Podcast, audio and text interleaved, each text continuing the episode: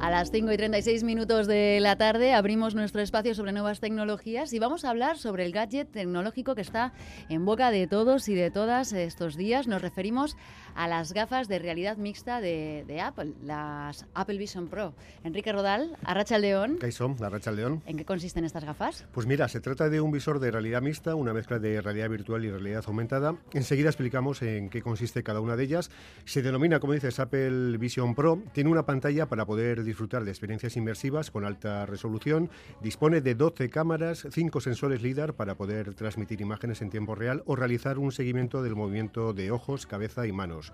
Tiene 6 micrófonos, una batería con duración de 2 horas y un precio de atención 3.500 dólares. Su venta ha comenzado en Estados Unidos y algunas de las personas que se registraron en la precompra ya se están revendiendo europeos a precios que superan los 10.000 euros. Pero, ¿qué tipo de experiencias nos van a ofrecer estas Apple Vision Pro? Bueno, pues se lo vamos a preguntar a nuestro invitado. Que es eh, Diego Urruchi, fundador y director de Mediatak. Arracha León, Diego, ¿qué tal? Arrastión, Eider. bueno, lo primero, explícanos, em, ¿qué es la realidad mixta? ¿Cuáles son las diferencias entre realidad virtual y realidad aumentada? Eh, vale, bueno, eh, yo creo que la realidad virtual más o menos todos sabemos lo que lo que, lo que es, lo que corresponde, porque quien más, que menos ha disfrutado con un casco de experiencias como videojuegos, etcétera, que son inmersivas. Es decir, que mediante la vista o el oído, tú te metes en un mundo que es ficticio, que es digital, que sustituye al mundo actual. Pues bien, la, realidad aumentada sería no meterte en un mundo en el cual eh, no tiene referencia del mundo real, sino que eh, amplías mediante una capa de información lo que estás viendo a través de tus ojos o lo que estás escuchando a través de tus oídos. Vamos a utilizar un ejemplo muy sencillo de que sería la realidad aumentada. Pues, por ejemplo, que tú tuvieras unas gafas que te saltean flechitas cuando tienes que llegar a un lugar a través de un mapa.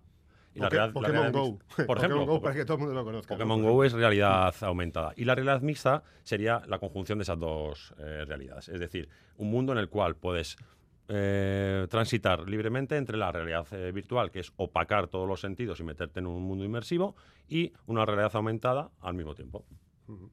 ¿Y cuáles son las eh, principales novedades que ofrecen estas Apple Vision Pro respecto a otros modelos de gafas, que, hay, que hay, muchísimos? ¿no? ¿Cuál es la novedad aquí? bueno, generalmente Apple no hace grandes avances tecnológicos per se lo que sí que es un muy buen integrador de tanto las tecnologías de hardware como las tecnologías de software. ¿Esto qué quiere decir? Eh, ya sabemos que hay otros dispositivos que utilizan realidad aumentada y otros dispositivos que utilizan eh, realidad mixta. Pero ¿qué es lo que hace Apple? Fabricarlos de una manera muy eficiente y diseñarlos con un sistema operativo y una interfaz de usuario eh, mucho más avanzada y mucho más orientada, en este caso, a una utilización profesional. O sea, el, gran avance de, Apple en este caso es tanto un hardware verificado como un software verificado, pero también la orientación de sus gafas a eso que llaman ahora mismo el spatial o spatial eh, computing. ¿Qué quiere decir esto? Es cómo nos vamos a relacionar con las máquinas a partir de ahora que en vez de tener que mirar una pantalla, podremos gesticular con, nuestras manos o con nuestros ojos darle eh, o con nuestra voz darle indicaciones a, a esa máquina. ¿Y esto eh, va a ser eh, para utilizar a nivel usuario o para empresas? Eh, bueno, quien se lo pueda pagar, claro, porque cuestan una pasta. concretamente estas Vision Pro van a ser para fanboys de, Apple, es decir, gente que son realmente seguidores de, de la marca y un uso profesional.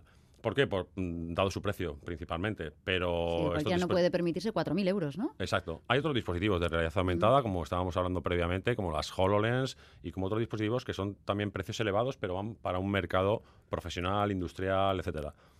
Sí que hay otras marcas como Oculus, vamos, Meta, de, de Zuckerberg, que han sacado dispositivos de realidad ya mixta, como son las Quest 3, por importes mucho inferiores, eh, cerca de los 400 euros.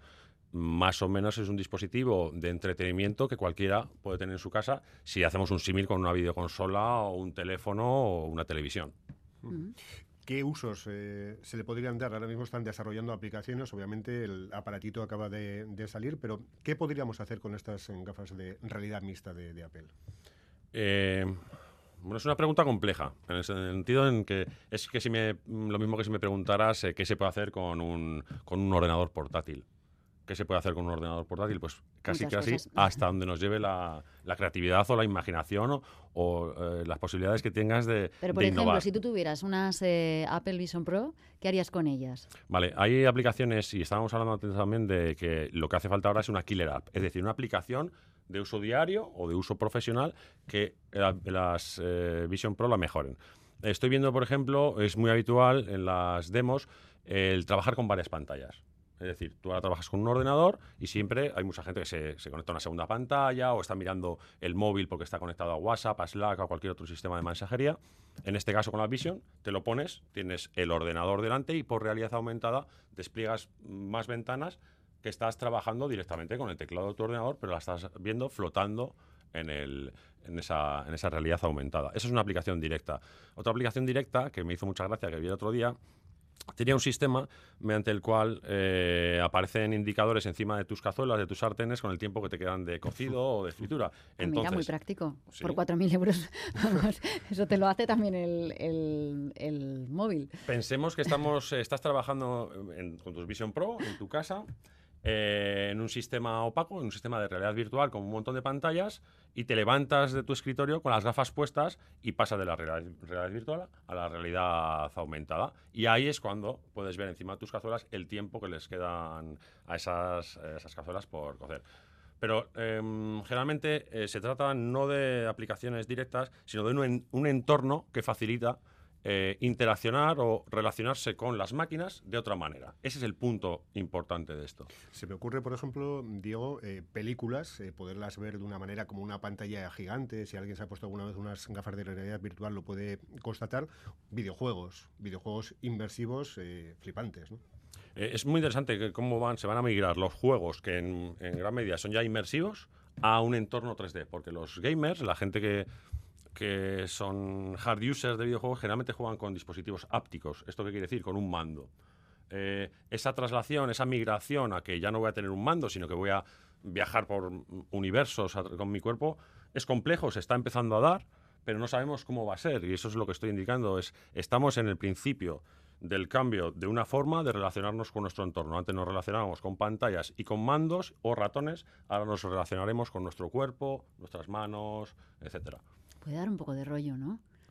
Bueno, es un futuro, es un futuro, un presente muy interesante. Es que estaba pensando en ese momento que también has eh, descrito, ¿no? De levantarte de, de estar trabajando en el ordenador y mirar a la cocina y ver, pues, eh, el tiempo que le queda a las cazuelas y, y- y- y ver cómo, bueno, pues, eh, el espacio interacciona de otra manera muy diferente, ¿no? Con, con tu realidad. A mí me da un poquito de... Hombre, la pregunta sería por qué ahora, ¿no? Porque realmente visores eh, de este tipo de tecnologías existen desde hace muchos años, pero ¿por qué ahora mismo con una llegada de un... sí, Y sobre todo si va a ser cotidiano, ¿no? Si realmente va a ser eh, algo que podamos utilizar en, en nuestras casas también, aparte de- del trabajo. Yo venía pensando ahora que hace 25 años, yo venía en el tranvía mirando el, el móvil. Hace 25 años era impensable y ahora mismo el móvil nos acompaña a todos los lugares donde nos movemos. Es verdad. Cuando digo todos, son todos realmente. En la cocina, el trabajo, en, todos lados. Entonces esta tecnología es una tecnología que eh, ahora mismo se está empezando a desarrollar a nivel comercial, eh, que lleva, como dices Enrique, mucho tiempo ya entre nosotros y que lo vamos a ir adoptando en función de que sea útil o no para nosotros.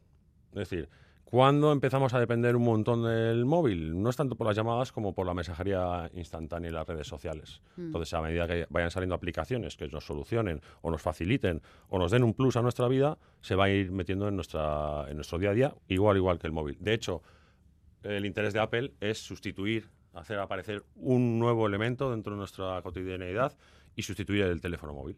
Así como apareció el ordenador, apareció el móvil, que es un pequeño ordenador que sustituye en muchas ocasiones al, al ordenador. Ahora aparecen las gafas de realidad mixta, que su cometido es sustituir al dispositivo móvil. Pues solo nos faltaba ir con gafas por la, por la calle, cada uno en nuestro mundo. Mm.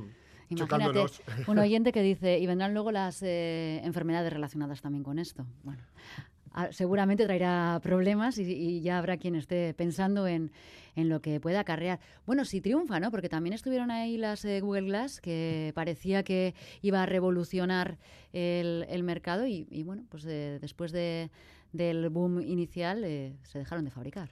Sí, a ver, en las cuestiones de mercado siempre está el time to market, que se llama. Es decir, las innovaciones tecnológicas no tienen por qué ser un éxito comercial.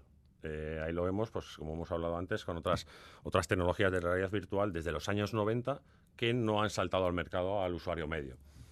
Creo que ahora sí que es un momento, con todos los esfuerzos que está aplicando Apple en ese sentido, porque no es una sola marca, sino un montón de marcas las que están pujando por em, crear, de cierta manera, algo así como una capa digital en, nuestro entorno que va más allá de las pantallas.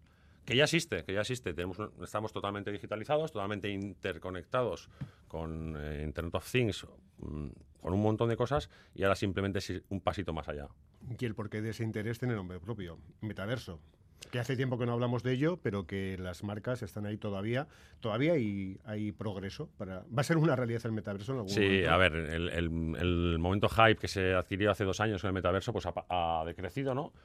Sí que es verdad que este año el hype ha sido de la inteligencia artificial, pero a pesar de que eh, en la esfera, vamos a decir, de la comunicación no haya tenido tanta presencia la palabra metaverso este año, el metaverso se, sigue desarrollando o, digamos, em, esas aplicaciones, herramientas o, plataformas donde, donde vamos a poder compartir, sociabilizar y trabajar no ya en el futuro, sino desde, desde ahora mismo. Porque metaverso eh, es una palabra muy difícil de, definir, lo estamos creando ahora mismo, pero ya existe. Para mí, por ejemplo, eh, Fortnite es un metaverso.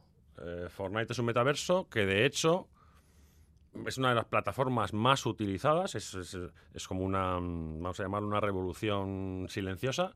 Están integrando ahora dinámicas de juego, de creación de mundos, como hace Roblox, es decir, los usuarios van a crear sus propios mundos y no solo es un videojuego, sino que es una plataforma, digamos, o un entorno donde hay conciertos, hay experiencias en vivo.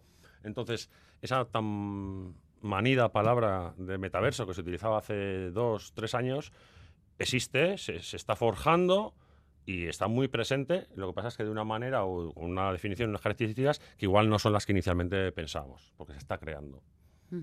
Ese es el futuro eh, mm. inmediato. Veremos eh, cuánto, igual que las eh, Apple Provision, la juventud está muy puesta en esto. Tú que estás en contacto en, Conecta La Perrera en, Bilbao. Diego Rucci es el coordinador del plan de acción y programación de, de Perrera. ¿Qué estáis haciendo allí?